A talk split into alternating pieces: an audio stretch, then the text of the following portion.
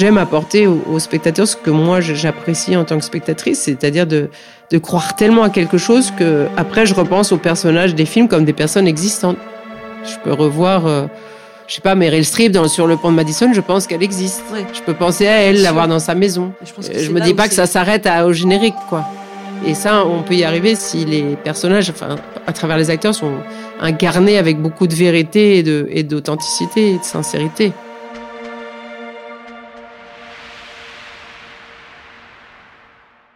En travaillant sur cet épisode, Constance Rubini m'a parlé d'un grand entretien que le réalisateur François Truffaut avait accordé à Raymond Charette en 1972 dans l'émission Rencontre. Pendant cette interview, François Truffaut compare le tournage d'un film à une plongée en sous-marin. Il raconte Quand je commence un film, je dis je plonge, parce que c'est quand même une plongée dans l'inconnu. On fabrique un objet qui est très agréable à construire parce qu'on en contrôle le moindre détail. Ça ressemble à un jeu solitaire. Même si on est entouré de 30-40 personnes, on est seul à avoir la vision d'ensemble. On est seul à savoir ce qu'on veut obtenir à l'arrivée. C'est en ça que la plongée du créateur est solitaire, merveilleuse et douloureuse à la fois. La réalisatrice que vous allez entendre dans cet épisode s'est créée une équipe de tournage qui s'apparente à une famille. Elle travaille avec les mêmes personnes depuis ses premiers films dans une bulle de confiance. Les techniciens sur le tournage connaissent son travail et mettent tout en œuvre pour avancer le mieux possible. Mais c'est elle seule qui sait ce vers quoi elle veut aller. Partant d'une idée, d'une intuition, elle déroule les étapes de création, le scénario, l'écriture des dialogues, le tournage du film et enfin son montage. Un travail acharné pour tendre vers la perfection.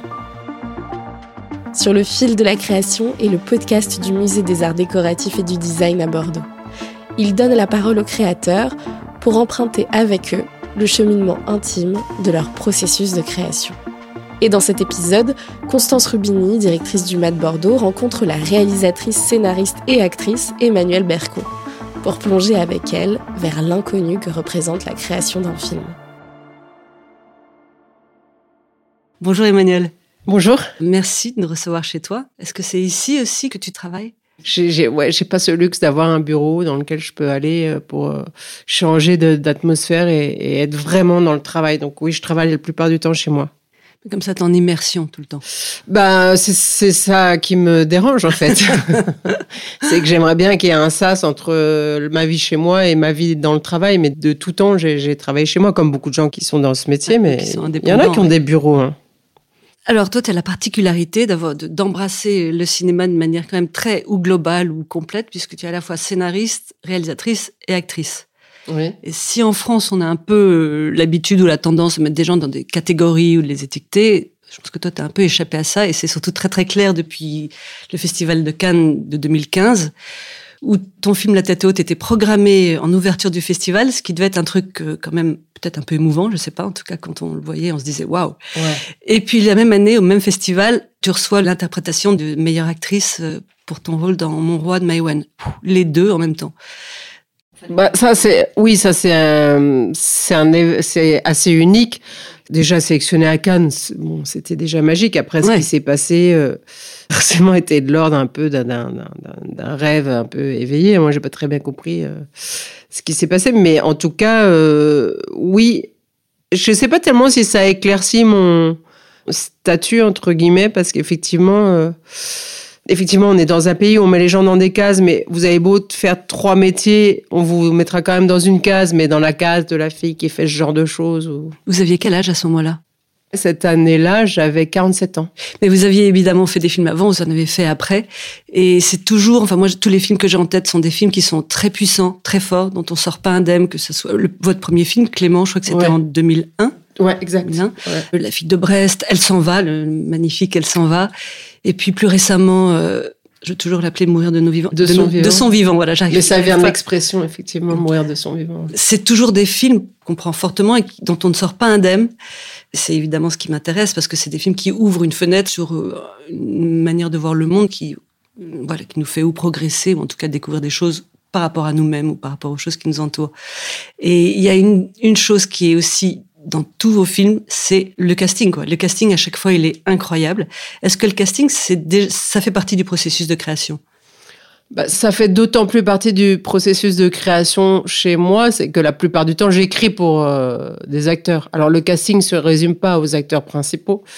Moi, je mets un soin extrêmement euh, développé au, casting. J'y consacre énormément de temps. Donc quand j'ai casting, c'est les, plus petits rôles. Pour moi, c'est aussi important que que le, premier rôle. Donc oui, le casting, il est, il est primordial puisque j'écris en général, bon bah là, trois fois d'affilée quand même pour euh, Benoît Magimel ou trois fois aussi euh, presque d'affilée pour Catherine Deneuve. C'est ce qui m'inspire en fait, c'est d'incarner très vite l'écriture parce que j'ai quelqu'un en tête. Mais en fait, moi, je, je m'aperçois que l'étape de l'écriture reste quelque chose de, de à la fois abstrait et inabouti puisqu'il n'y a pas encore d'existence d'un projet puisqu'un scénario c'est un objet qui est voué à, disparaître. En fait, c'est un mm. objet qui ne sert qu'à fédérer euh, une équipe, des acteurs, à, leur, euh, raconter ce qu'on va faire. Mais un scénario, on le jette à la poubelle après euh, un film. C'est un outil, en fait. Oui, c'est simplement un outil. Donc moi, cet outil, il représente pas grand-chose pour moi je, sais que dans le processus de, je vais faire un film bientôt, ça ne s'ancre en moi que au moment du, casting. L'étape de l'écriture étant pour moi une souffrance totale. Donc c'est là où je commence à trouver du plaisir dans cette perspective d'incarnation et aussi dans le, plaisir euh, par avance de la joie que je vais avoir à travailler avec les gens que je choisis petit à petit et, de former cette espèce de, famille. Euh, d'êtres humains qui vont euh, descendre le projet en quelque chose de concret, qui n'est plus euh, juste voilà ces scènes euh, sur des feuilles. quoi. Le sujet, il vient une fois que vous avez l'idée de travailler avec une ou deux personnes que vous avez choisies, ou est-ce qu'en fait le sujet est avant? Alors ça, ça j'ai vraiment connu les, les, les deux cas de figure dans le cas de la tête haute, le projet était quand même avant le fait que j'ai envie de convier Catherine Deneuve et Benoît Magimel dedans. En revanche, pour Elle s'en va, qui est un film qui est entièrement écrit pour Catherine Deneuve, mm. je, ça j'ai toujours dit, si elle m'avait dit non, j'aurais pas fait le film, là j'aurais jeté le scénario à la poubelle ah ouais, vraiment. avant de l'avoir tourné. Ah. Mais donc ça veut dire que vous avez quand même, vous savez si ça va être un mélo, si ça va être une aventure. Non, je sais rien du tout. Ah, je sais juste que je veux faire un film avec Catherine Deneuve et je ne sais pas euh, du tout, du tout ce que je vais faire. Et, là, j'ai eu énormément de chance à l'époque parce que des producteurs m'ont signé un contrat avec les mots que je viens de vous dire. Quoi. Donc ils ont été quand même très courageux, je trouve. Et, et, du coup, j'ai écrit ce scénario totalement en secret euh, de Catherine. Enfin, j'ai pris le risque de, de, de, lui envoyer le scénario un jour et puis de voir si elle acceptait de... Bon, ça, je l'ai écrit avec euh, Jérôme Tonnerre comme co-scénariste. Et on est vraiment parti de, de bon, l'envie de la filmer. Elle, pour moi, le film, c'est un peu un documentaire sur, Catherine Deneuve, ou, ou, en tout cas, c'est un peu une déclaration d'amour euh, à Catherine Deneuve. Mm. Enfin, moi, c'est comme ça que je le ressens. Et après, on avait envie de la voir sur les routes. Euh. Il y a des petites choses comme ça, des petits points de départ, et puis après, on, bon, c'est des mois de travail et on laisse l'imagination euh, déborder. Elle est absolument incroyable dans le film parce que que ça soit une expression des yeux, du visage, la manière dont elle place son visage, son corps, tout, tout raconte, à chaque fois tout raconte euh, quelque chose. Et c'est vrai qu'on se pose la question de savoir si c'est elle qui s'accapare les choses et qui les incarne et qui du coup apporte, ou est-ce que vous, vous la connaissez et vous, la, et vous, vous cherchez ça? C'est moi qui cherche, là je cherchais quelque chose, ça c'est évident elle, elle fait rien toute seule, elle fait le film main dans la main avec vous. Donc je pense qu'à la fois elle est très consciente de, ce qu'elle donne. Je, pense que c'est pas quelqu'un à qui il est facile de voler quelque chose. Moi j'ai tenté de lui voler quelques trucs. Hein. Il y a des quelques plans volés dans le film euh, quand même. Euh, mais c'est pas quelqu'un, je pense, qui apprécie qu'on essaye de, prendre autre chose que ce qu'elle a envie, de donner. Mais là, elle a beaucoup mm. donné parce que je crois qu'elle était extrêmement heureuse sur ce film. Et ça a participé du fait qu'elle ait eu vraiment une générosité euh, à tous les niveaux, quoi, dans, sa présence sur le plateau, dans son jeu, dans. Parce qu'il est complètement, c'est jubilatoire ce film en fait. Elle est vraiment, elle est à la fois libre, pleine d'esprit, un peu enfantine aussi. Enfin, c'est incroyable. Et là, vous disiez, j'écris pour elle, mais après je fais attention à tous les autres personnages parce que que ça soit le jeune amoureux transi, il est génial. Euh, le vieux monsieur qui lui roule sa cigarette, on a l'impression que tout d'un coup on est dans un film de deux pardons. Oui, complètement. Le petit garçon, Charlie, Charlie. Bon, bah ça, c'est votre fils. Vu. Il est juste incroyable quand même. Il est tellement, il, dégage tellement de d'émotions, de, de, de, lui aussi sa façon de bouger, sa façon de chanter. Enfin bon, il est, il est, incroyable. Et Gérard Garouste aussi. Je crois que Gérard Garouste, c'est la première fois que je le voyais au cinéma. Comment il est, comment tout d'un coup il, il, arrive dans un film? Parce que Gérard Garouste, c'est pour les gens qui nous écoutent, c'est un grand artiste français et j'ai pas l'impression de l'avoir vu beaucoup au cinéma avant Elle s'en va. Non, j'avais un parti pris pour ce film, c'est que tous les gens qui n'étaient pas de la famille de, du personnage de Catherine Deneuve, c'est-à-dire à part sa mère, son petit-fils, sa fille, puisqu'elle quitte un peu son monde, disons le monde euh, du cinéma, on va dire, pour partir sur les routes, il fallait qu'elle aille à la rencontre de gens qui ne soient pas du cinéma et qui soient donc pas d'acteurs. Et donc, on a fait un énorme casting pour trouver tout le monde, mais il y avait ce, ce, cet homme, et je tenais absolument à ce qu'il ne soit pas acteur.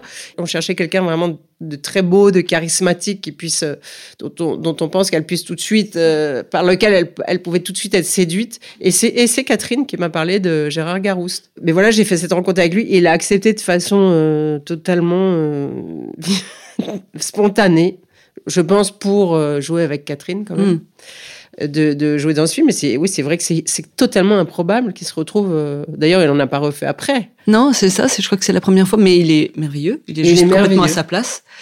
Et c'est, vrai que ce que vous dites, et ça aussi, c'est une question qu'on se pose.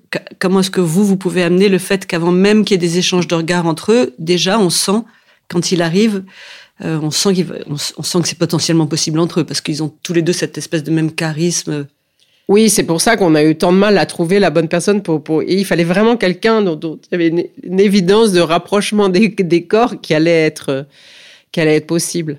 Vous avez dit tout à l'heure, ça prend beaucoup, il y a eu, enfin, ça prend beaucoup de temps, il y a eu beaucoup de travail, etc. Les dialogues, donc vous les, c'est vous qui les écrivez tous? Oui, à ça les dialogues, ouais, ça je, je les prends en charge euh, complètement.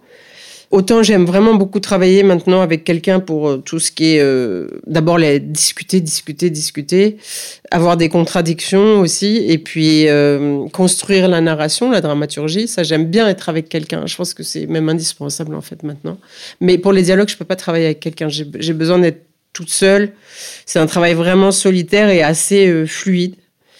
Oui, donc ça, c'est quelque chose d'abord que je trouve extrêmement important. C'est vrai que c'est un métier en soi. Moi, il y a des gens que je trouve très bons scénaristes, mais leur dialogue, je les trouve pas possibles. Donc vous êtes dialoguiste en plus. Mais parce que je me, une question qu'on se pose aussi, c'est que donc Charlie, votre fils, donc vous l'aviez à demeure, donc la manière de parler, c'est tellement juste. Les mots qui sortent sont tellement justes. Mais c'est tout l'avantage d'écrire, en tout cas pour Catherine, parce que j'ai la musique de sa voix et, de sa diction mm. très spéciale. Très enfin, tout le monde la connaît, sa façon de parler très vite. Ses, intonations. Ses intonations. Donc moi, quand j'écris ces dialogues, je l'entends les dire. Et d'ailleurs, c'est extraordinaire avec elle parce qu'elle les dit toujours comme je les avais entendus. Parce qu'il y a parfois on écrit pour des acteurs et, ils disent pas du tout la réplique comme vous l'aviez entendu. C'est pas la même musique. Et moi, quand mm. c'est pas la même musique, euh, ça va pas. Donc je, travaille jusqu'à obtenir la, bonne musique. Mais Catherine, elle est toujours pile dedans. C'est incroyable. Mais c'est parce que oui, j'écris vraiment sur sa musique. J'écris euh, ouais sur sa musique. Je peux pas mieux dire. Il y a un truc qui est rigolo, c'est que écouté un, documentaire sur elle, qui est passé l'autre jour à la télévision pour ses 80 ans, je crois. Et donc elle parle de la tête haute et est interviewée euh, Mélanie qui dit oh, Catherine Deneuve c'était formidable, elle est en empathie, c'était plus facile. Euh, avec Emmanuel quand même, elle savait, enfin il dit pas ça exactement comme ça, mais ça voulait dire, elle sait quand même très bien ce qu'elle veut. Hein.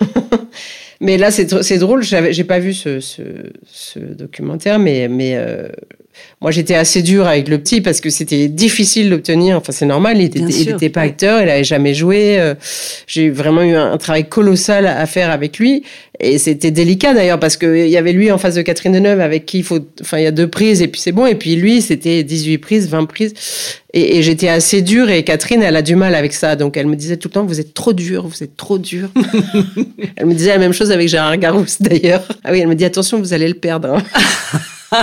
c'est vrai que moi, je suis très habitée par ce que je fais. Et c'est vrai que je m'encombre pas de. Je vais pas insulter quelqu'un, taper quelqu'un jamais de la vie. Mais en revanche, je m'encombre pas de, de la politesse, de prendre les choses tout en doux. Enfin, la politesse, si, mais ça me dérange pas qu'on me dise là t'es mauvaise. Là, je préfère qu'on me dise ça plutôt que de me dire euh, ce serait vraiment mieux. Tu vois si tu essayais de. Non, non.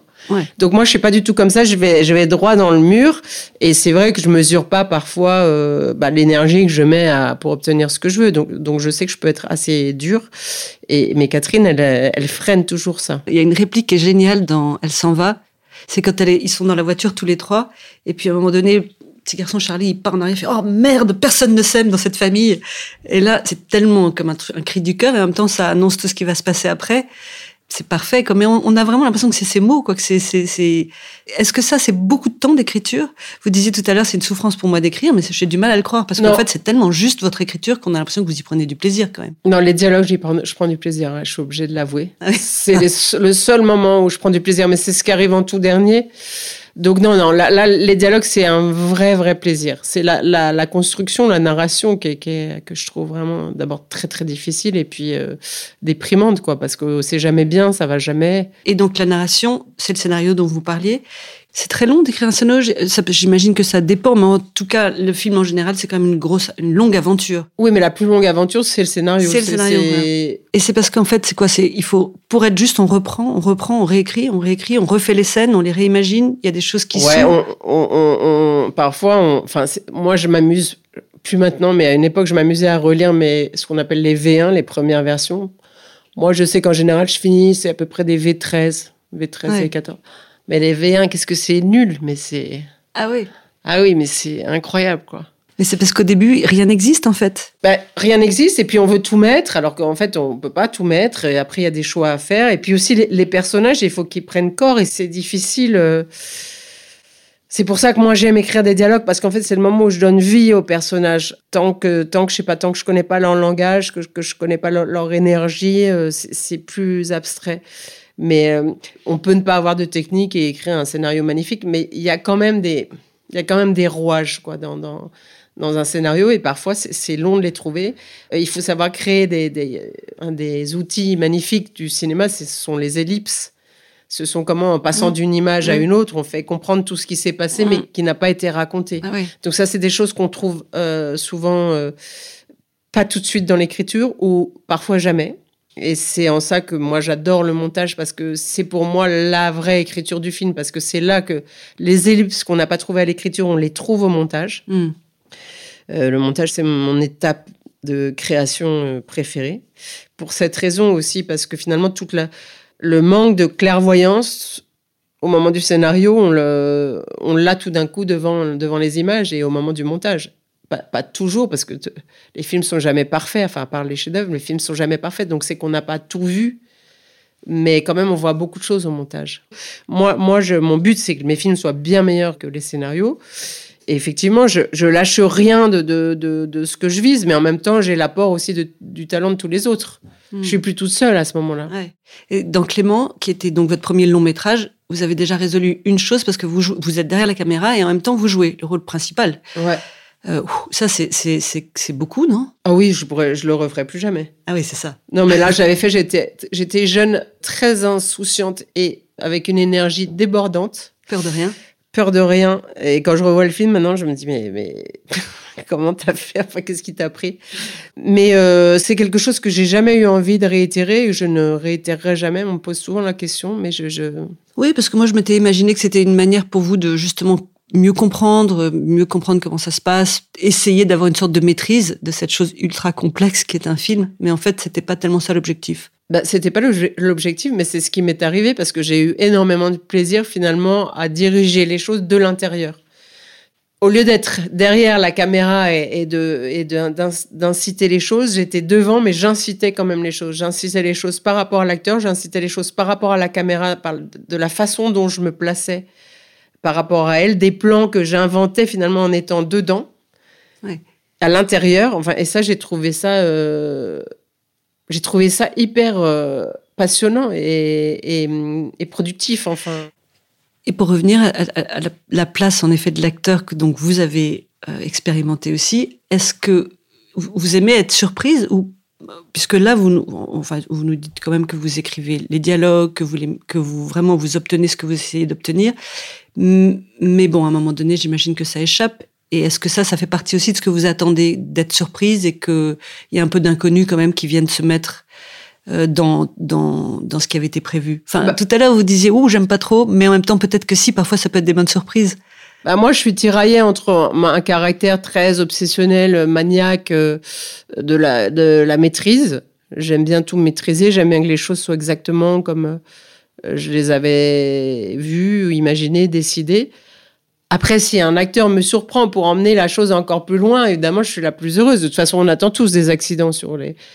Rien n'est vraiment agréable quand ça se déroule de façon euh, sans imprévu, de façon finalement un peu propre, quoi. Mais moi, j'attends toujours des accidents, mais j'attends évidemment des accidents qui emmènent les choses encore plus loin que j'aurais pu les rêver. On rêve toujours des choses très haut, mais on se dit bon bah l'acteur va pas y aller, il va pas vouloir y aller, ou alors il va pas savoir y aller, ou et puis finalement parfois il y va tout seul sans qu'on lui ait rien demandé. Mais parce qu'à un, euh, moment, un moment donné, est-ce qu'il est qu'il s'approprie pas le, rôle tellement fort qu'en fait il est, il est le personnage et donc là il peut aller plus loin, même encore plus loin que vous qui l'avez écrit puisque vous vous l'incarnez pas à chaque fois. Ah bah normalement, euh, oui. Je sais pas comment on travaille les acteurs. À vrai dire, c'est très mystérieux tout ça pour chacun. Mais normalement, euh, oui. Et normalement, un, un, je sais plus, il y avait une histoire comme ça, un acteur qui vient poser une question sur son personnage à, un metteur en scène, mais qui lui dit, mais moi je sais pas, je le connais pas, c'est l'acteur qui peut savoir. Donc oui, on est, si on est vraiment investi dans ce qu'on fait, je pense que je pense que oui, l'acteur, il, s'empare de façon extrêmement intime, quel que soit son processus de travail, parce qu'on peut travailler de façon très différente en étant acteur.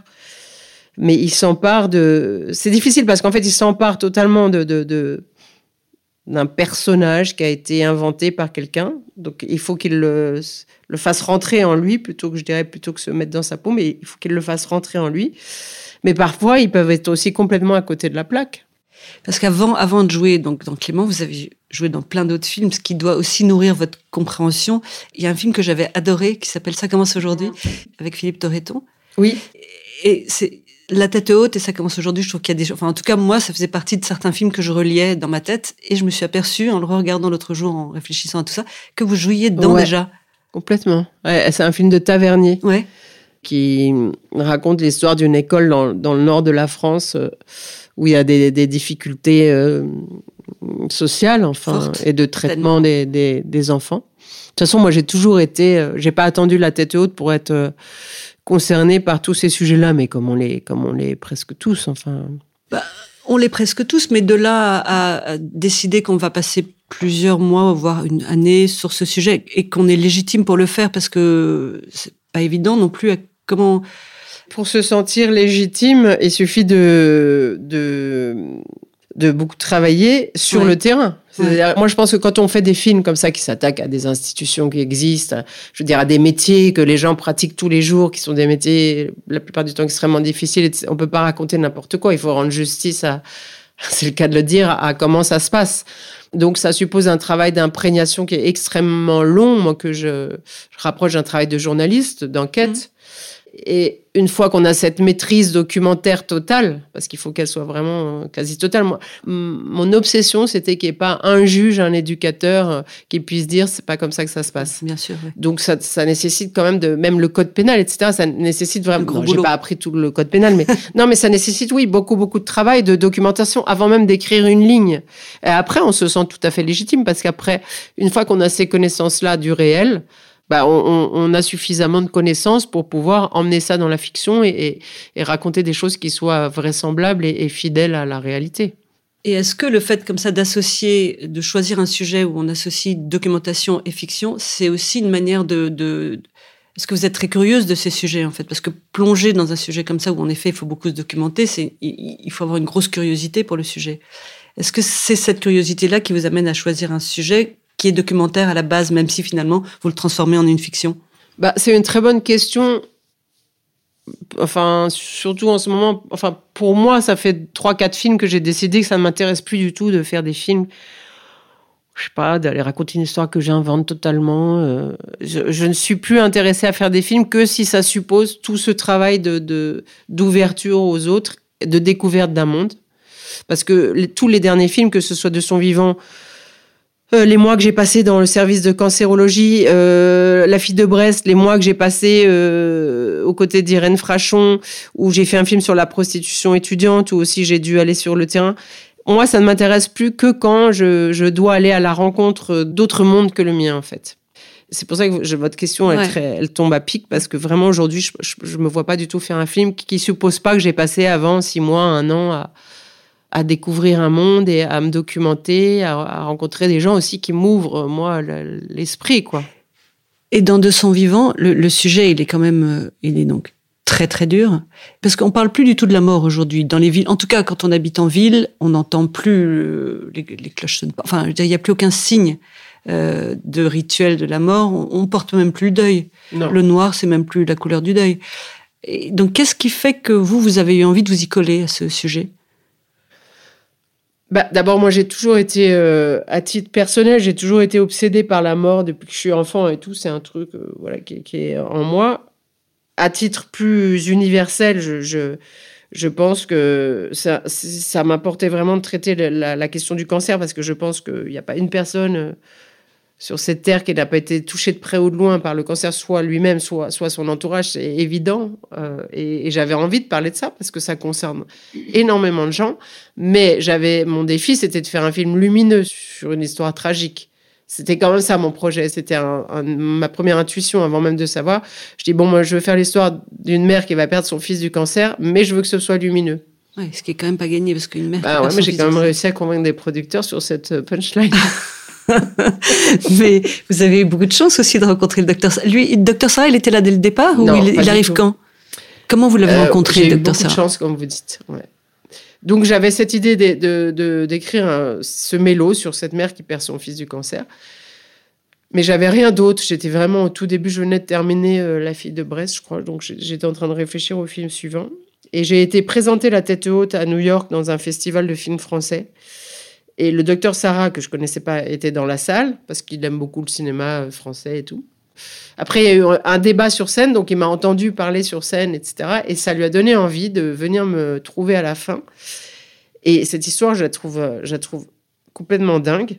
Et je vois ce petit bonhomme qui s'approche de moi et qui me dit bonjour, je suis cancérologue à l'hôpital du Mont Sinaï, euh, à 500 mètres du cinéma. Et euh, de ce que j'ai vu de vous aujourd'hui, je pense que vous devriez venir euh, dans les tranchées du cancer. Je pense que mon travail pourrait vous intéresser. Alors que vous aviez commencé à écrire le film Ouais, mais c'est ça qui est incroyable. Et en allant un an plus tard passer un mois avec lui dans son, dans son service, j'ai été tellement euh, ébahi par, la qualité de cet homme et par la qualité de son travail. Je me suis dit, mais ça, ça doit rentrer dans le film. Mais ça va plus être deux personnages, ça va être trois. Et je vais complètement m'inspirer de son travail. Mais vous voyez, c'est complètement accidentel, si tant est qu'on croit au hasard. le film que j'aurais fait n'aurait évidemment rien eu à voir avec celui que j'ai pu faire et que j'ai pu rendre lumineux grâce à lui. Donc c'est pour ça que vous parlez de chance, c'en est vraiment une. parce que c'est le personnage est incroyable. Et son, son rapport en effet au malade est fou, quoi. Il est fou, mais il est réel. Oui, oui, il est réel. Il est quand même très exceptionnel parce qu'il prend sa guitare quand même pour chanter pour son équipe, pour ses malades. Enfin, je sais plus s'il chante pour les deux. C'est un côté absolument exceptionnel du docteur quand même. Mais d'ailleurs, ça, les gens pensent pas que c'est vrai. Hein. Les gens pensent que ça, c'est moi qui l'ai inventé. j'aurais été, ce que je dis tout le temps aux gens, j'aurais été incapable d'inventer un truc pareil, mais incapable. Ah non, c'est la fameuse phrase "la réalité dépasse la, la fiction". Ben oui, c'est ça qui est très étonnant, c'est le, dosage entre à quel moment la réalité dépasse la fiction, à quel moment la fiction, parce qu'il y a cette concentration incroyable, raconte la réalité. Et oui. Et ben ça, c'est beaucoup ça le, résultat euh, d'un film. Mais c'est que ce n'est que ça, oui. Hmm. Ça n'est que ça, oui. Ben c'est ce qui fait qu'en effet, vos films, en tout cas ces films-là, ils ouvrent une fenêtre parce que ce que vous allez chercher, vous, vous nous l'apprenez aussi euh, et alors ça justement, c'est aussi une question, c'est que comment, en fait, est-ce que vous faites aussi un travail en vous en vous disant il faut le, spectateur, il, faut le tenir pendant une heure et demie, et donc il faut que je donne suffisamment de détails ou de pour qu'il se puisse se projeter lui dans les acteurs, dans l'histoire, se sentir bien, être comme si c'était ses amis, enfin des gens proches? Ouais, moi la première préoccupation, préoccupation numéro un, c'est que le spectateur euh, ne s'ennuie pas. Mais ça, on peut pas évidemment plaire à tout le monde. Il y aura toujours des gens qui s'ennuient. Mais enfin, qu'une majorité de spectateurs ne s'ennuient pas. Préoccupation numéro deux, c'est transmettre euh, des émotions dans certains des films que j'ai fait récemment, que ce soit de son vivant ou La tête haute, ce sont des, milieux où on ne peut pas aller en tant que personne lambda. Donc moi, ça me permet, j'ai la chance, moi, de, rentrer dans ces milieux-là. Cabinet d'un juge pour enfants, personne ne peut y aller. Tout est à huis clos. Euh, des consultations de cancérologie, c'est évidemment, on ne va pas aller là, regarder ce qui se passe. Et pour moi, c'est une démarche euh, vraiment euh, qui me tient à cœur d'offrir aux gens la possibilité de voir comment ça se passe dans ces endroits-là auxquels ils n'auront jamais accès. Hmm. Mais euh, et sinon, oui, j'aime apporter aux, spectateurs ce que moi j'apprécie en tant que spectatrice, c'est-à-dire de, de croire tellement à quelque chose que après je repense aux personnages des films comme des personnes existantes. Je peux revoir. Euh, je sais pas, Meryl Streep dans, sur le pont de Madison, je pense qu'elle existe. Je peux penser à elle, l'avoir dans sa maison. Bien sûr. Je pense que euh, je me dis pas que ça s'arrête au générique, quoi. Et c'est ça que, oui, et ça, on peut y arriver si, si, les, si les personnages, enfin, à travers les acteurs, sont incarnés avec beaucoup de vérité et d'authenticité et, et de sincérité. Donc ça, c'est pas un regard extérieur à la fin des dialogues ou du scénario. Ça, vous le savez une fois que c'est tourné. Parce qu'en fait, c'est ça qu'on poursuit, j'imagine. Ouais. On le sait au moment où on travaille avec les acteurs, en fait, parce que on sent très vite euh, s'ils sont là. Enfin, voilà, un acteur qui est vraiment là, qui va vous donner quelque chose de lui à travers le personnage, mais c'est quand même quelque chose de lui qui va vous donner. Euh, vous-même, vous êtes, euh, vous êtes séduit, vous êtes ému déjà sur le tournage, déjà en le regardant. Donc vous vous dites que si vous vous ressentez ça, d'autres vont le ressentir. Ouais. Tout à l'heure, vous parliez des choix au moment de, cette phase du scénario. Les choix, est-ce que c'est quelque chose d'important? C'est-à-dire que est-ce qu'il y a des bons choix ou des mauvais choix? Ou on peut se dire que quel que soit le choix qu'on a fait, il faut que lui construise et en fait, euh, peu importe d'une certaine manière, c'est ça qui va conduire l'histoire. Bah, moi, j'ai toujours. Bon, d'abord, le métier de metteur en scène, c'est un métier où on vous demande de faire des choix toute la journée. Vous avez mille choix par jour à faire et c'est ce qui est extrêmement épuisant.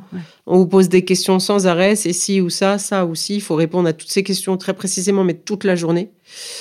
Après, moi, je suis quelqu'un qui, enfin, j'ai pas un tempérament très facile vu le métier que je fais. C'est que moi, j'ai toujours l'impression que d'avoir fait les mauvais choix. Je suis toujours dans le regret de tout.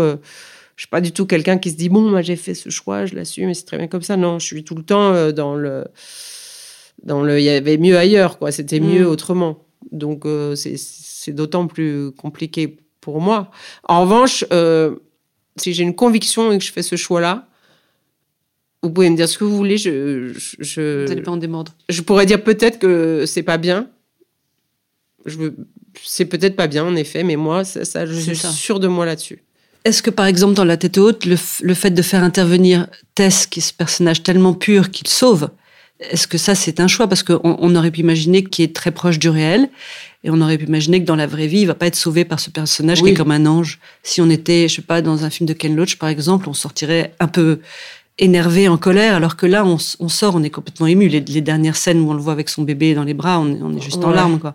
Et donc ça, c'est un choix et qui est audacieux quand même. À, à quel moment vous vous dites, est-ce que ça c'est réel? Est-ce que ça c'est pas réel? Est-ce que ça c'est plus réel que la vie? Moi, j'ai des lubies et pour la tête haute, j'avais cette lubie. D'ailleurs, ma scénariste n'était pas du tout d'accord avec moi. Euh, je voulais qu'il ait un enfant à la fin du film, mais je ne savais pas du tout comment. Mais en tout cas, c'était un parti pris de départ. Donc après, il faut bien que quelqu'un soit là pour faire cet enfant. Et c'est venu de là, plus que de me dire, bon, ce serait bien qu'il y ait une femme comme un personnage d'ange qui arrive pour le sauver. C'est pas du tout ça. C'est mm. beaucoup plus trivial que ça. Après, bien sûr, on invente le personnage de, cette fille. Et, moi, j'avais envie d'en faire une espèce de d'ange de pureté comme ça, euh, en tout cas de, de, de, fille pas bourgeoise, parce qu'elle, mais, mais qui a tout eu, quoi, et qui a envie d'être là pour quelqu'un à son tour. Mais ça, c'est dans le processus justement de la création, puisque c'est notre sujet. Euh, ça vient petit à petit, mais ça part d'une idée, euh, d'une idée de, d'une idée fixe. Je veux qu'il ait un enfant à la fin, je vois l'image de lui et, et c'est tout. C'est tout ce que j'ai à ce moment-là.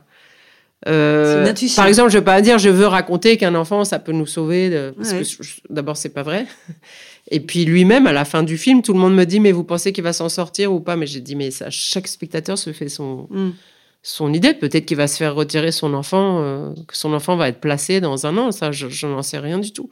Moi, j'aime bien que les spectateurs puissent se faire euh, leur propre fin, leur propre histoire. Ouais. ouais.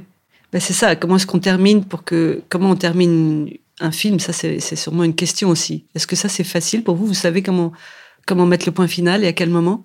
Euh, oui, ça c'est la fin d'un film, c'est comme le début. de toute façon, le début et la fin d'un film, c'est extrêmement. Euh, on peut avoir des, on peut merder un peu au milieu si vous voulez, mais en général, il faut pas merder au début, il faut pas merder à la fin. D'abord pour accueillir le, le, spectateur sur une bonne note, et puis pour le quitter sur une bonne note aussi. Mais oui, bien sûr, la fin d'un film, euh, je pense que j'ai quasiment toujours l'image de fin du film avant même de l'avoir euh, D'avoir, d'avoir avancé le. Ouais. Donc, c'est, donc en fait, il y a une, une intuition, parce que là, vous racontez Oui, une c'est que intuition. l'intuition. Oui, to- totalement. Et à partir de l'intuition, il y a un travail qui se fait. Voilà. Tout ça pour euh, servir euh, une intuition dont on sait même pas. de- Ouais. ça. Mm. Ah oui, donc en fait, ça veut dire qu'il faut se faire confiance. Ah bah moi, je fais toujours confiance dans mes intuitions. Ah, mais c'est mon seul repère, en fait. Ah bah oui, sinon... euh, Ouais. Ouais, ouais, j'ai très confiance. Mais c'est ça dépasse l'intuition. À un moment, c'est un, un désir euh, impérieux, quoi. Il faut, il faut que ce soit comme ça. Et, on va tout faire pour permettre que ça le soit. Et ça, c'est peut-être une question aussi, parce que vous êtes entouré d'une équipe, peut-être que vous recréez aussi une famille d'équipes, euh, c'est toujours les mêmes, et avec, vous, avez peut-être l'habitude d'être avec eux, mais eux, ils doivent avoir des points de vue techniques, qui doivent peut-être euh, rentrer dans la conversation. Peut-être qu'on vous fait valoir des arguments comme quoi, non, mais techniquement, moi, je sais que, et puis vous, bah, techniquement, vous savez pas. Donc, à quel moment vous lâchez, vous écoutez, vous écoutez pas? Alors techniquement, je sais. Bah, déjà, j'ai fait une école de cinéma, donc on apprend quand même un peu tous les corps de métier.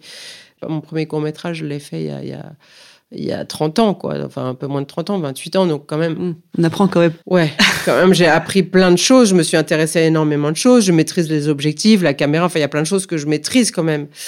Euh, après, très justement, vous, vous avez supposé que je recrée aussi une famille euh, dans mes équipes de techniciens, dans le sens où je travaille avec les mêmes personnes depuis toujours, quasiment. Même des gens avec qui j'étais à l'école. Euh, donc, on se connaît très bien. Donc, d'abord, on n'a pas de- déjà de problème d'ego à régler ou de prise de pouvoir. Ou...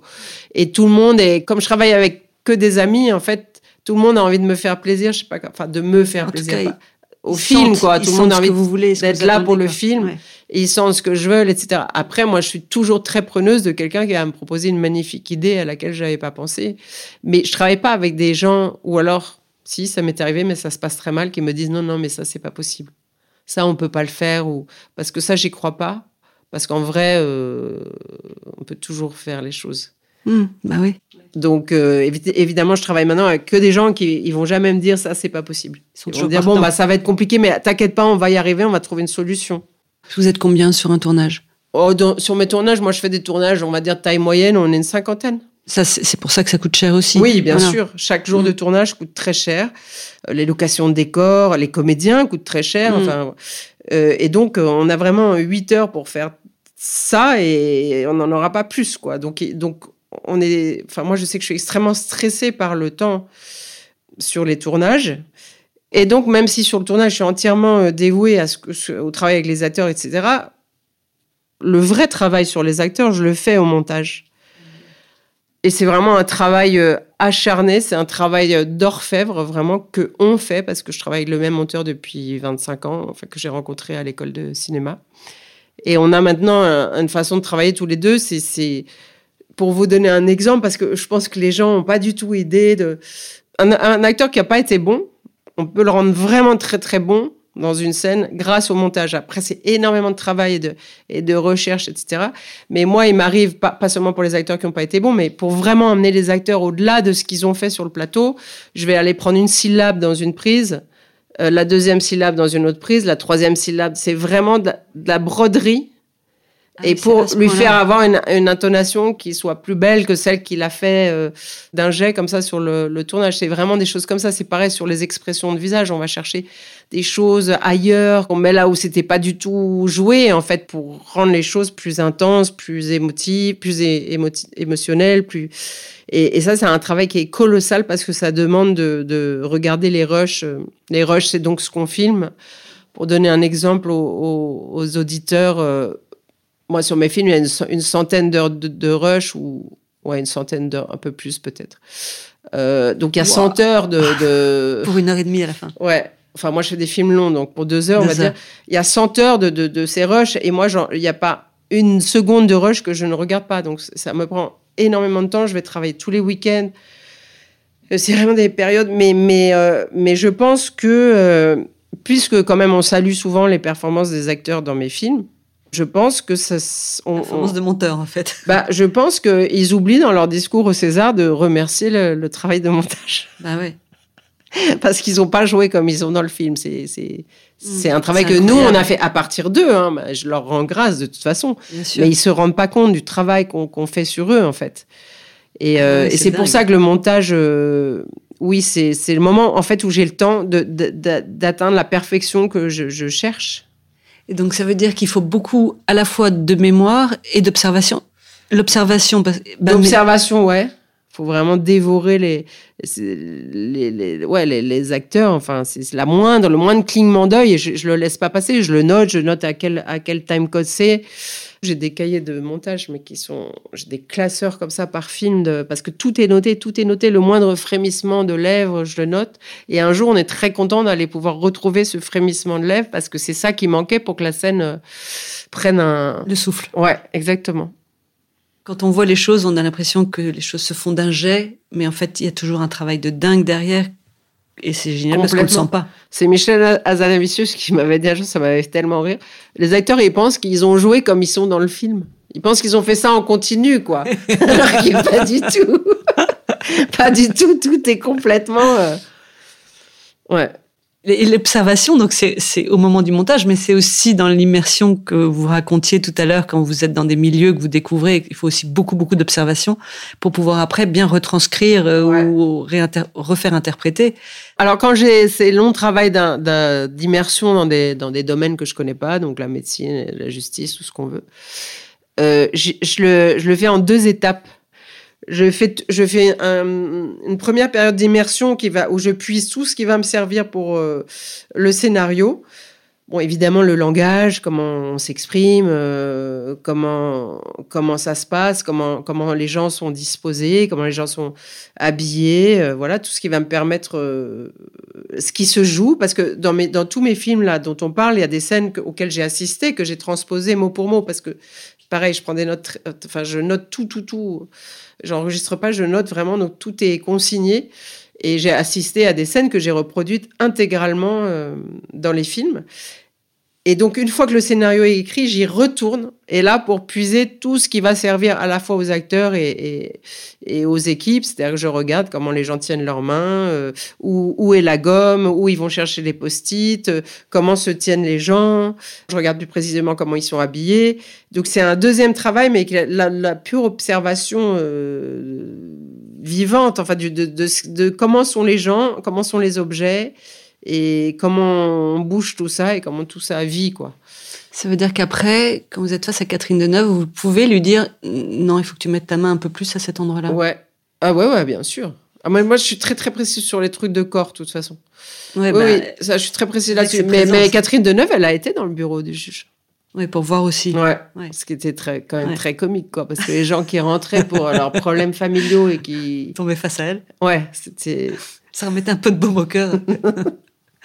C'est-à-dire que dans les trois films, si on enchaîne, euh, elle s'en va, euh, la tête haute, et puis euh, de son vivant, on a l'impression qu'en fait, c'est elle. Et on voit bien que c'est composé pour le film, puisque c'est pas le même film et c'est pas le même personnage. Mais, quand même, on a l'impression que c'est elle. On peut pas imaginer une seconde que vous lui dites. Là, tu vas tenir un tout petit peu, tu vas, tu vas un peu bouger, ou tu vas lever ton sourcil gauche. Je pense, je pense à des expressions qui me restent vraiment en tête après sa nuit d'amour avec le jeune, le jeune homme, là, dans, dans, dans euh, Elle s'en va, elle fait, elle fait une expression, elle a fait des expressions mais extraordinaires. Ah non, mais ça, ça c'est pas moi, ça c'est elle. Ça c'est elle. Ouais, ça c'est elle. Ouais, ouais. Non, non, ça c'est elle. Non, mais il y a plein de choses que, que je maîtrise pas, heureusement. Et puis surtout qui, que, qui sortent comme ça et qui me ravissent ah, comme vous, ça vous a ravi de ah voir, oui. Dans De son vivant, il y a une chose qui est très présente aussi, parce qu'un film, c'est c'est ça qui, sûrement qui rend les choses si compliquées aussi, c'est qu'en fait, il y a tout. Et il y a le rythme qui vient sûrement au montage, et puis il y a la présence de la musique. Quand on est dans un film qui, qui est proche d'un mélo, la musique, ça aide un peu à ce que les sentiments euh, apparaissent, etc. Et, et donc, dans Ce vivant, il y a beaucoup de, de, de musique. Ça, c'est aussi un truc que vous choisissez, vous, précisément? Oui, de, son vivant, c'est très particulier puisque comme j'avais l'ambition de faire un mélo et que la musique est un, vraiment des, des outils euh, du mélo, mm. j'avais décidé de prendre à fond ce parti pris, euh, même si même si c'est pas toujours très apprécié. Euh, beaucoup de spectateurs n'aiment pas quand il y a trop de musique dans les films, etc. Mais enfin, en tout cas, moi, j'avais décidé d'assumer, de me servir vraiment de la musique avec les codes du mélo. Donc oui, c'est moi qui maîtrise tout ça, mais, mais à partir du moment où je commence le film, après l'écriture, enfin, et même dans l'écriture, je, je suis jamais seule. Et les, le talent des autres, en l'occurrence là dans la musique, le talent de mon monteur est, est fondamental. C'est un vrai partenaire dans le travail de musique sur tous mes films. Vraiment, sans lui, euh, aucune des, des, des BO de mes films ne seraient. Je me nourris beaucoup aussi de sa, sa connaissance de la musique, de sa sensibilité euh, à la musique. De toute façon, le plaisir du, du, cinéma, puisque c'est de ça dont on parle, c'est quand même que c'est un travail collectif. C'est ça le vrai plaisir du cinéma. Bah, c'est ça, c'est à la fois collectif et à la fois, euh, il y a un chef, vous le disiez tout à l'heure, il y a quand même quelqu'un qui sait où il va. Donc c'est cet équilibre-là qui ne doit pas être si simple. C'est un équilibre, en effet. Il y a, qu'un chef, ça c'est sûr. Et c'est marrant parce que ça reste. Enfin, je pense qu'il faut avoir des. Moi, je sais que j'aime bien commander. Je suis assez autoritaire et tout. Donc, moi, cette place, elle me convient bien. Mais on peut rien faire tout seul non plus. Et pourtant, on se sent très, très seul. Ah bah, un, metteur en scène, il se sent vraiment tout seul. Ah oui Ah oui, il se sent extrêmement seul parce qu'il est tout seul à savoir ce qu'il a dans la tête. Les autres, ils ont le scénario, ils ont quelques informations qu'on donne, mais en, vrai, il est le seul à, savoir ce qu'il a dans la tête et à souffrir de, que, quand c'est pas possible ou quand ça marche pas ou quand c'est ou quand c'est pas bien ou, quand lui ça arrive, euh, ça nous arrive et d'ailleurs ça nous arrive d'être perdu, de, de pas savoir comment euh, comment tourner cette scène par exemple en deux heures au lieu de quatre. Ça nous arrive de pas savoir quoi dire à un acteur. Ça nous arrive de de pas savoir où mettre la caméra. Et il y a un truc qui est extrêmement euh, lourd dans ce métier, c'est qu'il faut jamais montrer, mais ça j'imagine que c'est comme un capitaine de bateau. Si on est en train de se prendre un, faut que personne le voit. Euh, le quai ou je sais pas quoi, il faut pas le montrer. Donc faut pas montrer qu'on panique, faut pas montrer qu'on sait pas, faut pas montrer qu'on patauge, faut pas faut toujours montrer que et ça c'est ça c'est vraiment un truc qui est qui est pas facile parce que sinon on perd tout le monde en fait. Et eh oui, c'est ça. Parce que ça vous arrive pendant le processus du tournage de tout d'un coup vous dire, oulala, là là, ah bah, je vais pas y arriver. Ça m'arrive d'être complètement perdu, de, de, ou peut-être même des fois ça m'arrive de pas être inspiré, ou ça m'arrive de pas trouver la solution. De douter de douter, bien sûr, énormément, et sauf qu'il faut, on peut, on peut pas montrer tout ça. Donc, donc, on se sent vraiment souvent très seul. Et puis, si on a raté sa journée, bon, bah, chacun rentre chez lui, euh, dans sa vie, et puis ils mm. reviennent le lendemain, ils reprennent le travail. Mais vous, vous êtes euh, par terre, quoi. Et vous êtes tout seul par terre. Parce que ça ne compte pour personne autant que pour vous. C'est normal. Ah bah c'est vous. Enfin, quand vous faites un film, c'est toute votre vie. Enfin, il n'y a plus de vie qui existe euh, à côté. C'est. C'est le fameux sous-marin de Truffaut. C'est le fameux sous-marin. Moi, quand je suis en tournage, je ne sais plus si j'ai des enfants, pas d'enfants, où j'habite, si j'habite à Paris, si je suis mariée, pas mariée. Je ne sais plus rien. Ça, ça ne m'intéresse pas du tout, d'ailleurs. Tout ce qui m'intéresse, c'est de, de faire le film. Mais alors, donc, vous montez toujours avec la même personne, vous êtes deux mais vous devez avoir quand même tous les deux le nez sur le guidon quand même. Donc est-ce que, est-ce qu'à un moment donné, quand vous êtes presque à la fin, vous demandez à une tierce personne en qui vous avez confiance de regarder quand même avant la fin? Ah toujours. Moi, j'ai des gens de confiance à qui je montre toujours le film à plusieurs étapes du, montage, et des gens de confiance. Il y en a qui sont dans le cinéma, mais j'aime bien montrer à des gens qui, qui ne sont pas du tout là-dedans et qui vont avoir des réflexions très innocentes, très brutes euh, donc c'est toujours un peu les mêmes personnes qui viennent. On, fait des projections de montage euh, en cours de montage. C'est quelques personnes. Je note tout ce qu'ils disent. Quand il y a, quand je vous dis quand, quand on me fait une, une réflexion qui remet profondément en cause ce que je veux, ce que j'ai cherché. Bon, bah, j'en tiens pas compte. On n'a pas, on n'a pas la même sensibilité, pas les mêmes goûts, c'est pas grave. En revanche, quand il y a dix personnes qui vont pointer quelque chose, là, je, vais écouter la majorité parce qu'à un moment, faut pas être, faut pas être idiot, quoi. C'est que le truc est pas passé, quoi. Enfin, bah, c'est qu'il y a quelque chose, oui, que j'ai, que j'ai raté, puis qui dérange trop les gens. Là, je me remets en question et je suis tout à fait capable de bouger. Euh, mais euh, ça nous aide beaucoup et à améliorer les choses parce que vous avez raison quand vous dites la tête dans le guidon, à un moment, on, ne voit plus rien. Et c'est ça que je trouve terrible, c'est que euh, il suffirait qu'on ait six mois de pause parce que moi, tous mes films, quand je les revois, j'évite de les revoir. Mais s'il m'arrive de les revoir, évidemment, je vois tout ce qu'il fallait faire au montage et qu'on n'a pas vu sur le moment. Je vois toutes les longueurs qu'on n'a pas su voir et qui sont évidentes euh, avec quelques mois de recul. Et, euh, et donc, c'est dommage. C'est dommage que cette précipitation du temps du cinéma fasse qu'on on n'ait pas ce moment où on laisse reposer la pâte et où après, on va pouvoir vraiment faire le gâteau qu'on voulait faire. Et alors, du coup, pour vous, qu'est-ce que c'est un bon film? Bon, un bon film. D'abord, moi, je suis très bon public. Euh, j'aime un tas de choses différentes. Bon, à part les, films d'animation et... et de science-fiction. de science-fiction. Pareil. Euh, bon, un bon film, c'est quand je ressors et que déjà j'ai eu des, fortes émotions, mais pas forcément des pleurs, ou, mais où, j'ai vécu quelque chose, quoi, mm. émotionnellement. où je suis enrichie de quelque chose, où j'adore à travers les films découvrir quelque chose. Et donc voilà, pour moi, c'est ça un, bon film. C'est un film où je vais en ressortir, je vais être plus riche intérieurement que quand je, je suis rentrée dedans. Après, un chef-d'œuvre, c'est encore autre chose. C'est un film où, comme je suis capable de l'analyser aussi d'un point de vue de, parce que je fais la même chose, où tout est parfait, quoi, où il y a rien de raté. Mais est-ce que la perfection, c'est ça le Ben moi, je suis pas sûre. En quête de perfection. Je dis ah pas que c'est moi, ça c'est mon truc. Mais j'aimerais bien atteindre la perfection un jour, même si je suis tout à fait consciente que ça n'arrivera jamais. Mais, mais en tout cas, c'est une recherche que je fais. Enfin, je suis perfectionniste de nature. C'est aussi simple que ça. Je lutte, je, suis obligée de faire avec. Mais j'aime bien, moi, quand même, les choses où, enfin, ce qu'on appelle un chef-d'œuvre, c'est-à-dire où il n'y a rien à redire, quoi. Tout est à sa place. C'est comme une mm. espèce de, morceau de musique parfaitement harmonieux. C'est quand même très beau, quoi. Mm. Surtout quand on sait comment c'est difficile d'atteindre ce, cette justesse. Cette justesse, oui, à, à tous les niveaux. Ouais. Ça, c'est fantastique quand même. C'est une maîtrise de, de son outil. Après, je pense qu'il y a un peu de magie aussi. Et est-ce que la, votre, comment est-ce que vous pourriez donner une définition de ce qui est beau, du beau, au-delà même du cinéma? C'est quoi le beau pour vous? Moi, j'aime la, la, la, beauté. Alors, vous allez me dire, qu'est-ce que c'est la oui, beauté Oui, c'est ça la question. J'ai une petite idée, parce que vous aviez un peu répondu déjà, quand vous, tout est à sa place. Mais... Oui, bah justement, moi, je suis très fascinée par la beauté des gens, par exemple. Pour moi, la beauté, c'est de regarder un visage comme celui, je ne sais pas, de Catherine Deneuve-Jeune.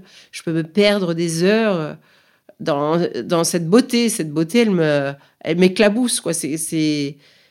J'aime la perfection, en fait. On en revient à ce qu'on se disait tout à l'heure. Donc, quelqu'un qui est parfaitement beau, je suis toujours fascinée par certaines actrices. Donc, elles sont sublimes de visage. Puis tout d'un coup, vous voyez qu'elles ont des seins sublimes, mais elles ont des pieds sublimes, mais elles ont elles ont des dents sublimes, elles ont des oreilles sublimes. Je, me dis, mais c'est pas possible.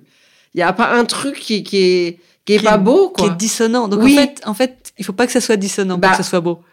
En tout cas, j'ai un goût pour cette espèce de perfection de la beauté parce que je trouve grecque, ça totalement fascinant. Ouais. D'abord, et d'ailleurs, j'aime beaucoup les sculptures aussi pour ça, je pense. J'ai une espèce de fascination, oui, pour, pour la, la place de la perfection dans, la beauté, je, trouve que c'est complètement fascinant. Cet épisode accueillait la réalisatrice Emmanuelle Berco. Sur le fil de la création est un podcast du Musée des Arts Décoratifs et du Design à Bordeaux, produit par Louis Créative, l'agence de création de contenu de Louis Média. Je suis Amel Almia et j'ai coordonné et monté cet épisode. Constance Rubini a mené l'interview, Eve Gano l'a enregistré, Vincent Louba en a fait la réalisation et le mix. La musique est composée par Jean Thévenin et la production est supervisée par Antoine Vialbrun. Si cet épisode vous a plu, n'hésitez pas à vous abonner, à nous laisser des étoiles et des commentaires et à en parler autour de vous. À bientôt.